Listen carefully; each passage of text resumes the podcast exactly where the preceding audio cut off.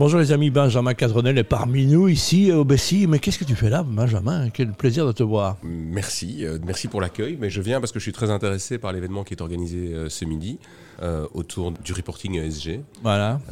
et donc je viens, je viens écouter les idées, je viens voir comment est-ce que les différentes compagnies se profilent par rapport à ça. Voilà, là tu, au niveau de la ville, tu es quelqu'un d'important évidemment dans ce genre de rôle. Hein. On rappelle ce que tu fais, pourquoi tu le fais. Je suis administrateur général de, de CityDev Brussels, donc c'est une entreprise publique, mhm. mais qui fait du développement immobilier. Euh, et donc, en fait, moi j'ai le sentiment que nous, depuis toujours, on fait du reporting non financier, puisque globalement, ce que nous nous produisons a un intérêt sociétal, environnemental, social, et puis la gouvernance, quand on est une entreprise publique, c'est un, c'est un sujet qui est de, transparence légitime. J'allais venir en transparence, mais tu l'as dit avant moi. Le contexte qui bouge beaucoup, on voit qu'il y a beaucoup de bâtis inutilisés hein, qu'on essaie de reconditionner. C'est pas un dossier simple, hein, ça ne se fera pas en, en, deux jours, mais, mais c'est un, un, chantier sur lequel Bruxelles travaille. Hein. Alors Bruxelles travaille, pas que CityDF d'ailleurs. Nous, on a euh, des expériences pilotes en la matière, mais ce qui est important pour nous aujourd'hui, c'est que à partir du moment où le secteur privé euh, rentre dans ce vocabulaire ESG, dans ce vocabulaire européen qui tend vers euh, un développement durable sur le plan environnemental, social et de la gouvernance, nous, on doit être certain que le vocabulaire que nous, nous utilisons, il est lisible dans cette nouvelle nomenclature. C'est ça le plus important pour nous, en fait, pour que justement les entreprises qui travaillent avec nous, les fournisseurs, les gens qui nous espacent, s'y retrouvent dans notre manière de communiquer, qui jusque-là était un peu libre, et qui va devoir se calquer sur cette manière de rapporter les choses. On va rendre hommage à Pierre Rabhi, mais chacun doit faire son petit colibri, hein, ce veut dire chacun en sa manière, plein de choses. Quelles sont les plus belles choses, les plus beaux, euh, les, choses dont tu es le plus fier, Jean-Marc dans ces derniers mois, dans ces Ouais, bah dans ces derniers mois, on a inauguré deux projets de longue date. Mhm. Alors, euh, l'inauguration, ce n'est que l'aboutissement, et en fait, on travaille dessus depuis longtemps, mais c'est quand même, ça fait chaud au cœur, et je vois que ça fonctionne. Ce sont des projets de mixité fonctionnelle verticale. Donc, ce sont des endroits où on a installé des PME mhm. dans des ateliers, et sur le toit de ces ateliers, on a été mettre du logement, du logement étudiant, du logement social et du logement euh, conventionné CityDev en pleine propriété, pour montrer qu'on peut vraiment faire une utilisation la plus rationnelle possible du territoire, qu'on peut créer la ville de proximité, hein, cette fameuse ville du quart d'heure ou des villes de 10 mhm. minutes. Bah, il faut la construire. Et pour la construire, il faut des projets concrets. Et ça, c'est deux projets concrets où on monte. Ils sont situés où, ceux-là? Ils sont situés à Anderlecht. Non, Anderlecht, est...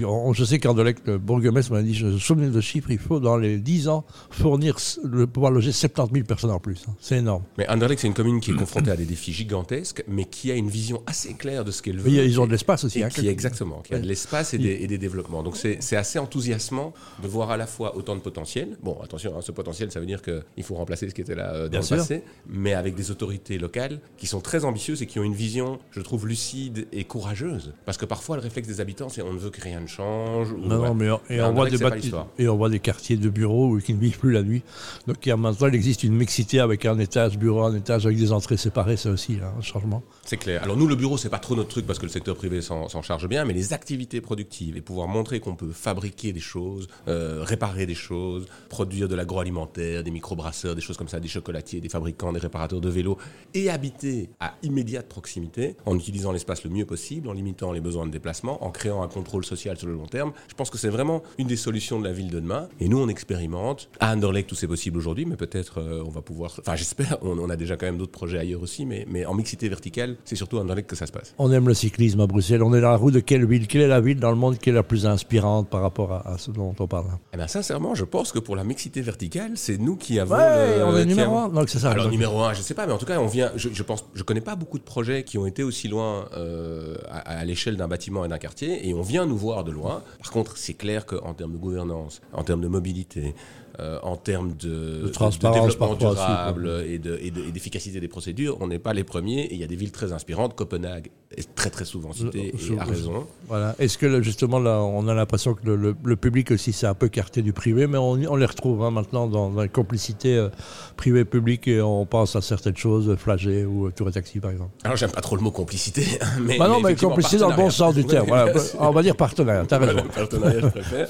Ça pourrait être mal interprété. On est d'accord. toujours blaguant à mes interlocuteurs que moi, le, une, des parties importantes de mon job, c'est de, de, ne pas aller en prison à la fin du mois. Parce que parfois, on a envie que les projets se fassent et on a envie d'être volontariste, mais il faut respecter des règles qui sont assez strictes en matière de marché public, euh, en matière de budgétaire aussi. Parce que, voilà, à la, fin, il faut respecter, euh, il faut respecter ce cadre-là. justement, bon, ne pas à la prison, transparence, CityDev, tout est transparent. Je veux dire, on peut aller sur votre site, on trouve un peu euh, ce ah. qu'on a envie de trouver. Ah, je pense, oui. Je pense que les marchés sont clairement annoncés. Je pense que les projets et la philosophie sont, sont bien annoncés aussi. Et puis, on essaye de communiquer hein. on a des moments comme ça au Realty, au MIPIM où on communique sur les Bien marchés qu'on va lancer, sur ceux qui sont en cours. Et cette année, on va beaucoup communiquer parce que j'en suis pas particulièrement fier parce que j'y peux rien, mais euh, on a 50 ans cette année. Et donc, euh, on Bah, va les- dans le cadre de, de 50 ces- ans 50 ans. Ah ben, vous les faites pas du tout. Merci. Allez voir Citizen. hein. donc allez voir. On, on fustige parfois un peu le public, mais il y a des très belles choses qui sont faites.